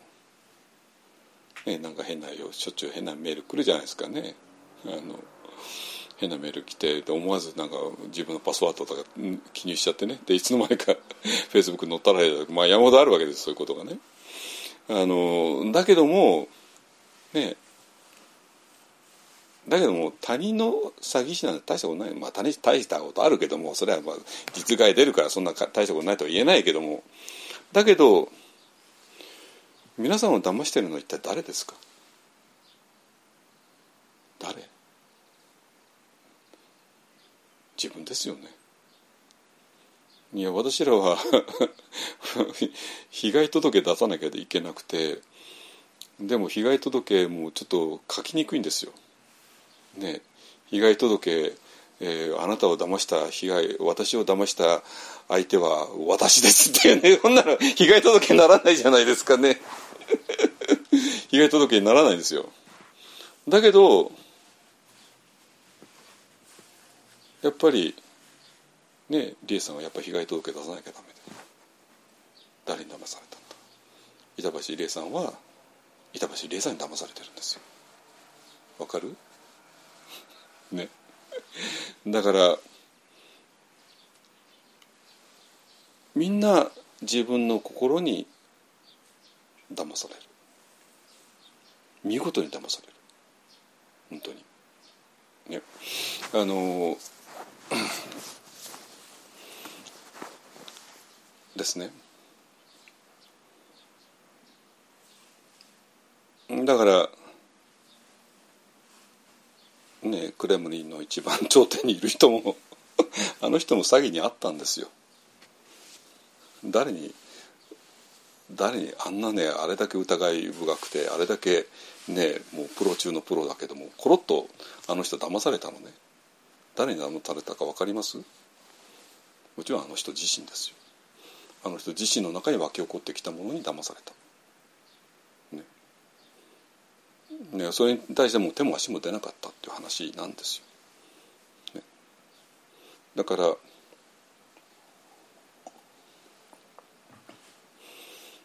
でこの私らは私ら自身に騙されてしまう。でそれを止めるのは何？ね。警察ですか？無理ですよそんなものはね。軍隊ですが無理ですよそんなものは。ね。もう警察も役に立たない軍隊も役に立たない裁判所も役に立たない、ね、心療内科の先生も役に立たない。でこの自分が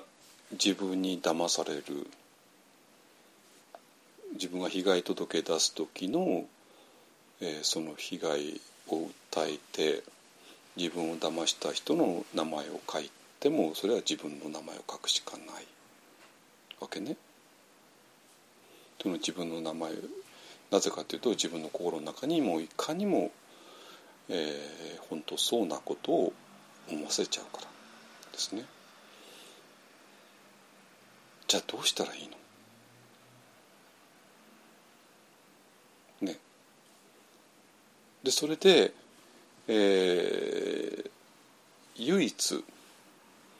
これ希望があるよねって言ったのが、えーとまあ、アメリカなんかで今ね、えー、マインドフルネスっていうものを、えー、小学生小学校なんかに導入しようとしてる子もしてますよね。えっと、ちょっと具体的に本当どうなっちゃったのか私はあんまり疎いんであのあれなんだけども、えっと、まあ一応マインドフルネスを、えー、小学生レベルから入れる。えそういう活動してますっていう人ね私何人も知って知ってますけどねアメリカとかねなんかでね。えっとでまあその人たちが本当にえうまくやってるのかどうかはちょっと分かんないですね。あのうんででそうなんだけどもこれはやっぱりこれが多分唯一のかあの希望だと思います。えー、と小学生にマインドフルネスを教える。なんで？で、まあ、何をどう教えてるかは分かんないけども、まあ、例えばねティコナ・タカノさんだったらば、えーまあ、あの人はいろんな あの人は本当に いろんなマインドフネスの、ね、教え方まあよくもまあこんなにいろいろ考えるよねというぐらいたくさん考えてで,、まあ、で非常に具体的で、ね、だからまあ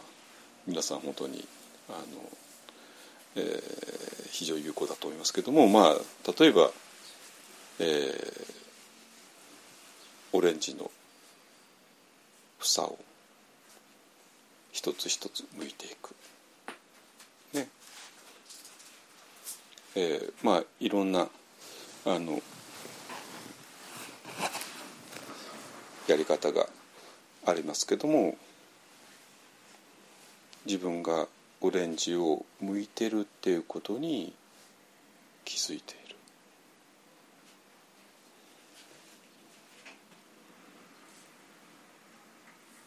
でそうなんだけどもこのオレンジを一つ一つ剥いているっ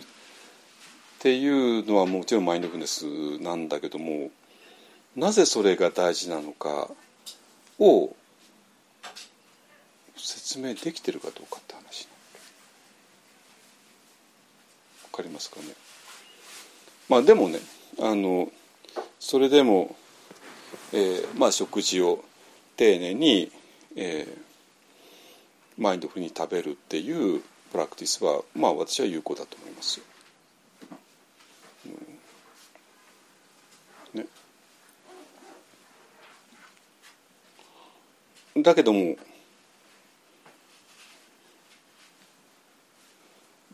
まずはどうぞここここでいい、はい、うんここで座っててください。えー、だけどもそれ以上にオレンジをマインドフルに向くっていうことと心の中に湧き起こってくるものの何かのがそれがなぜ処理になるかっていうことは多分多分説明つかないと思います今のままだと。ですかねでもそれでもそのプラクティスをやった小学生には何かの影響を与えてるはずなんですよ。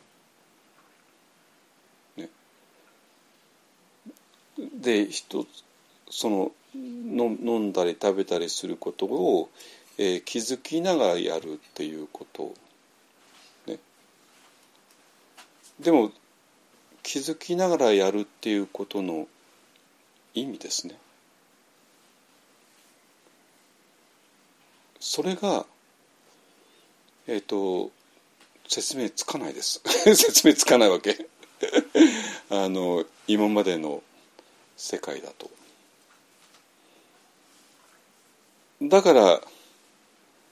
えっ、ー、と、マインドフルネスの説明っていうのは最後のところでわけわかなくなるわけ。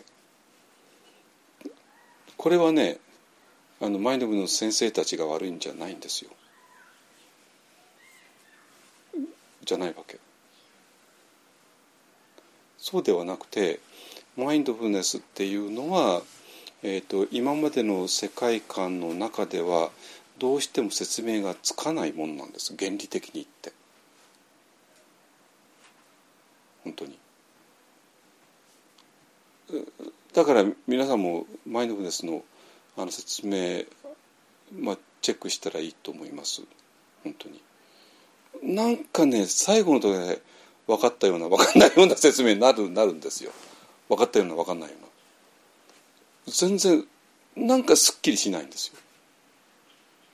ね。だけどもこれものすごく大事なので。えっ、ー、と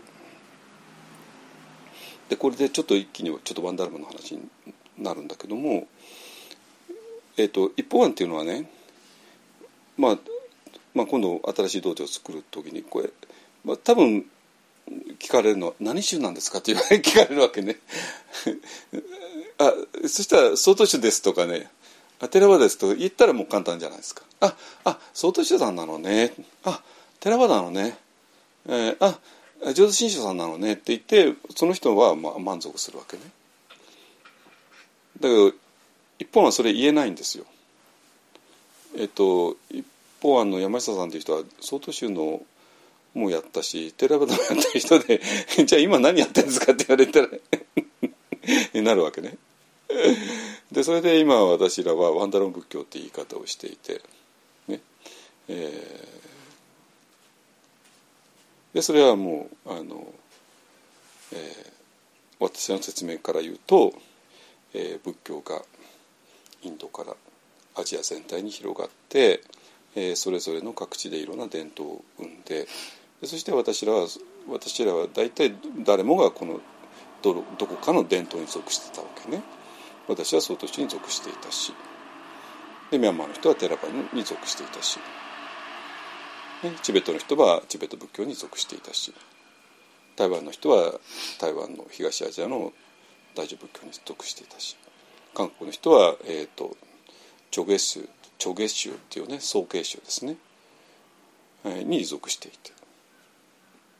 ね。まあ、それぞれ今それぞれの伝統があってで大抵みんな私はここに属してます属してますになるわけ。なんだけどそれは今そういうふうに分かれているってだけであって。いやもともと2500年も分かれてた分かれてないです。そんなも分かれてないわけね。2500年もたった一人人しかいなくてでお釈迦様っていう人しかいなかったわけですよ。当然ね。でお釈迦様の教えがわーって広がるにつれてまあなんかバラバラになっちゃったけどもねっていう話でバラバラになってでみんな「はいえー、だからあなたは内宗って言って「はい曹洞宗です浄土真宗です」で言ってみんな安心するわけですよ。ででもおかしいでしょこれはよく考えたら。ね、現状から考えたらおかしくなないくて「曹洞宗です」とか「浄土真宗です」「寺場です」で、まあ、それでみんな落ち着くかもしれないけどもでも2500年前に戻ったらもともと2500年前に曹洞宗ないし 2500年前にチベット仏教ないし寺田仏教ですらないし。ねあるのはお釈迦様だけだし。でえっ、ー、とだから私らはもうこの今2022年に存在しているさまざまな伝統には所属しないで。私自身は2つの伝統に所属してましたけどね、えーと、そうではなくて私らは、えーと、一番先に最初に戻るよね。でそれをワンダルマっていうね一つのダルマっていう言い方をします。でそういうでなぜそういうスタンスを取るかっていうことでさっき言ったように、えーと、今のままではマインドフルネスが説明つかない。原理的にどう考えてやって説明つかない。ね、でじゃあなぜ私はワンダルマっていうかっていうと,、えーと、私が所属した2つの伝統ですね。ソトシュとテラバダっていうね。この2つの伝統から教わったものは、えーと、表面的にはバチバチあの矛盾しちゃうんですよ原理的に。なぜかというと曹洞宗の人はうわーってこのうわーってさっきから言ってたねあの体の中、えー、心の中盛り上がってくるこのネガティブなティンキングうわーティンキングうわーうわーうわーわってものを手放しなさいって言ってるだけなんですよ。ね。でそれに対してテーラバダっていうのは、えー、観察しなさいって言ってるわけね。これ違わないですか？違わないですか？ね。いや全部マインドフルネスとかね言うんだけどどこがってね。悪いけど私もう一番純粋に時間多罪やった人間ですよ。一番純粋にして時間多罪やった人間がマインドフルネスの話聞いて全然分かんなかったですよ。本当に何言ってんのか全然分かんなかったですよ。でもそのマインドフルネスを解いたい解いてるのがティクナタ話だったんで ティクナタ話っていう人は否定することできなかったんですよ。だからティクナタ話さんが言ってること全然分かんなかったですよ。私が総統市で教わったことぶつかるぶつかるもの。本当に。ね。でもこのぶつかるのをまあぶつからせたままで やっていくうちに何が見えてきたかね、まあ、今どういう状況か言いますよ。えーと、今のままではマインドフルネスっていうのは説明つきません。原理的に説明つかないんです。本当に。だから皆さんがどんなに普通マインドフルネス講座行こうがでマインドフルネスは何かって説明を読んでもなんかどっかですっきりしないはずです。すっきりしないんですよ、でそれで私は2つの伝統を学んで2つの伝統はやっぱり正面衝突してしまう。だけども正面衝突した場合ね A と B と正面衝突した場合どうしたらいいかというと A だけ取るという方、ね、B だけ取る。これで解決しますよね。A は正しくて B 間違ってるとね。B は正しくて A 間違ってるってこれですっきりするじゃないですか。だからそれを テクノロジーには通用しないんですよ。テクノロジーは間違ってるので言えないからね。でもテクノタンシが言ってることは分かんない。理解できない。つまり A, A と B のうちどちらかを選ぶことができなくて。A も B もやっぱり正しいだろうな。でもこれ派手にぶつかっちゃうよねっていう話なんですよ。ですから A と B は派手にぶつかっちゃうよね。それからマインドフルネスは全然最後のとこで説明つかないよね。なんかすっきりしないよねっていうねあって。でもマインドフルネスは非常に有効だよね。それだけが唯一あのもう子どもたちの中のネガティブなエネルギーを、えー、浄化する唯一の方法だよねそこまで確かなんですよ。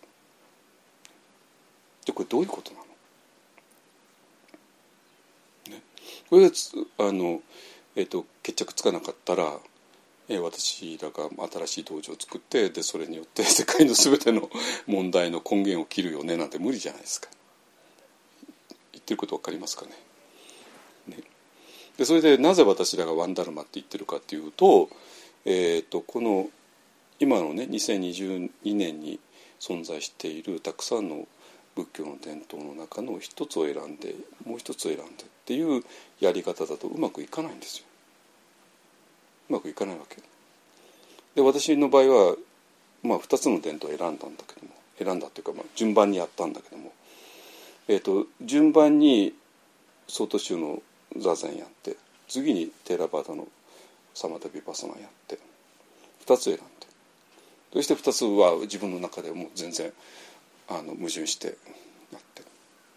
でもこの矛盾する2つのものをあえて選んであえてやることであえてそれを喧嘩させることで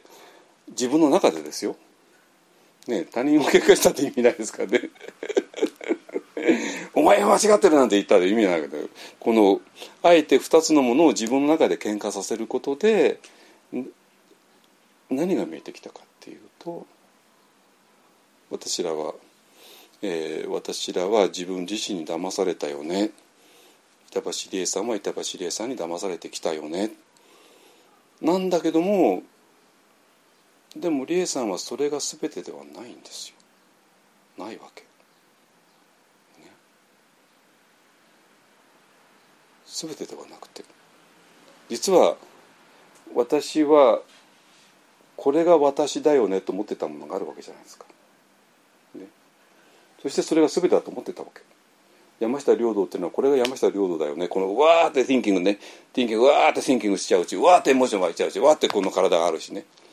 わーって thinking とエモーションとこの体が山下領土だと思ってきたわけ。皆さんもみんなそうなんですよ。でそれでその中にわーってなんかネガティブなものが湧いてきたらもう騙されちゃうわけですよ。どんなに頭が良くても。ね。だからクレムリンのあれだけ頭がいいとか見事に騙されたわけね。誰に？彼自身にね。ね。そういうもんなんですよ。だけども実は私らはそれが全てではなくて。つまり山下亮太はこれだよねと思っていたものがそれが全てではないってことね。そうではなくてそうではないもう一つの何かがあるってこと。なの。そしてマインドフルネスの主体っていうのはこっちなんですよ。こっちなわけ。だけどこれを立てないからこれをはっきりと言わないからで今までの山下亮太はこれだよねって思ってた範囲の中でマインドフルネスをやってマインドフネス説明をしようとするとどう考えたって原理的に何が何だわけわかんなくなるんですよ。無理なんですよこんなものは。でそこではそえっ、ー、と禅宗とテーラバーダっていうのを証明しようとしちゃうわけね。だけどもそうではなくて今まで自分だと思ってたものではない何かがもう一つあるよねっていうふうに、えー、設定した途端に全部解決ついちゃうわけね。マインドフルネスって一体何なのって言ったらマインドフルネスっていうのはこのもう一つの何かにスイッチすることなんだ。我々はマインドフルである時に、えーと、主体がスイッチしてこっちに主体がスイッチする。こっちに主体がスイッチするから今までの主体の中に湧いてきたエネルギーっていうのがそこで、えー、エネルギーが抜かれていく。もうエネルギーが悪さすることはない。そしてそれが、えー、もう一つの主体の方が、えー、全てを観察する。き嫌いなしに観察するっていうビパッサナマインドフルネスの本質になる。だからえーと、士官多座の方で思いの手放しっていうのはこの今までの自分を手放しにすること。その時に初めてマインドフルネスの主体が現れるっていうことですね。だから思いの手放しっていうこととマインドフルネスっていうのは、えー、矛盾どころの話ではなくて思いの手放しをするからこそそこにマインドフルネスが現れるって話になるんですよ。ね。だから曹洞宗だけじゃごめんなさい。ちょっと足りなくて。曹洞宗をすることで今までの自分が手放されてでその時に手放されて終わりじゃなくてでその時にマインドフルネスの主体が現れるでこのマインドフルネスの主体がやることを、えー、テラバザの方で徹底的にやってるからテラバザが必要だよねって話になるわけでこの外人とテラバダを両方やることで我々は仏教の最初の、えー、一つのあり方ワンダルマに戻っていくよねっていうそういうことですね。だから2022年にたくさん伝統があってその伝統のうち一つ選べばいいよねって話では全然なくて、えーと、その伝統のまあ代表的なね曹洞禅と寺端を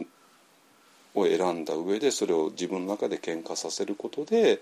我々は全く違う、えー、次元へ飛べる。飛べる飛ぶことで、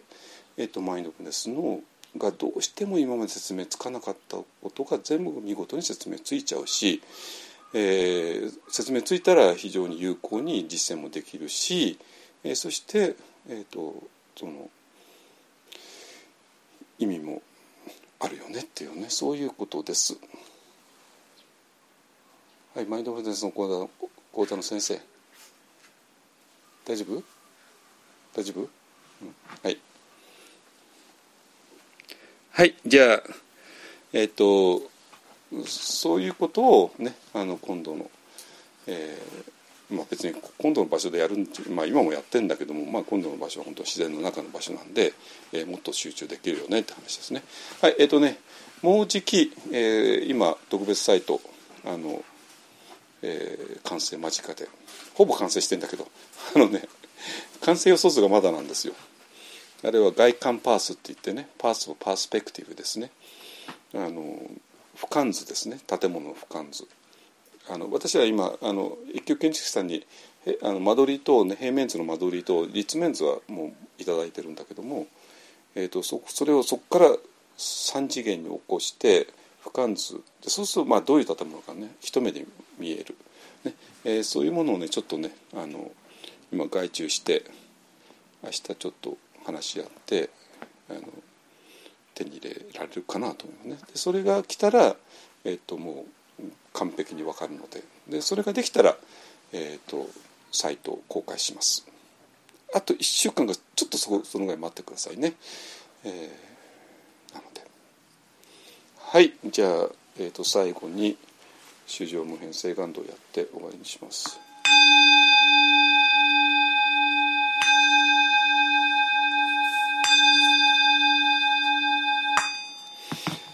主上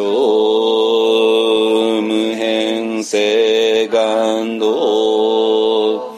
煩悩無人性願断。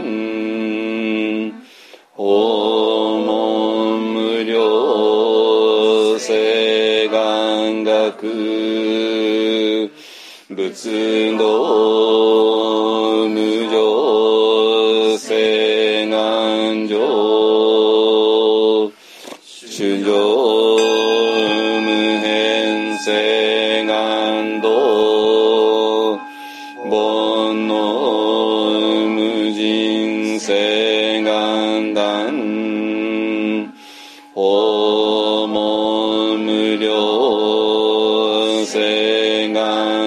く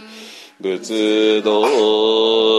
無常誓願上春上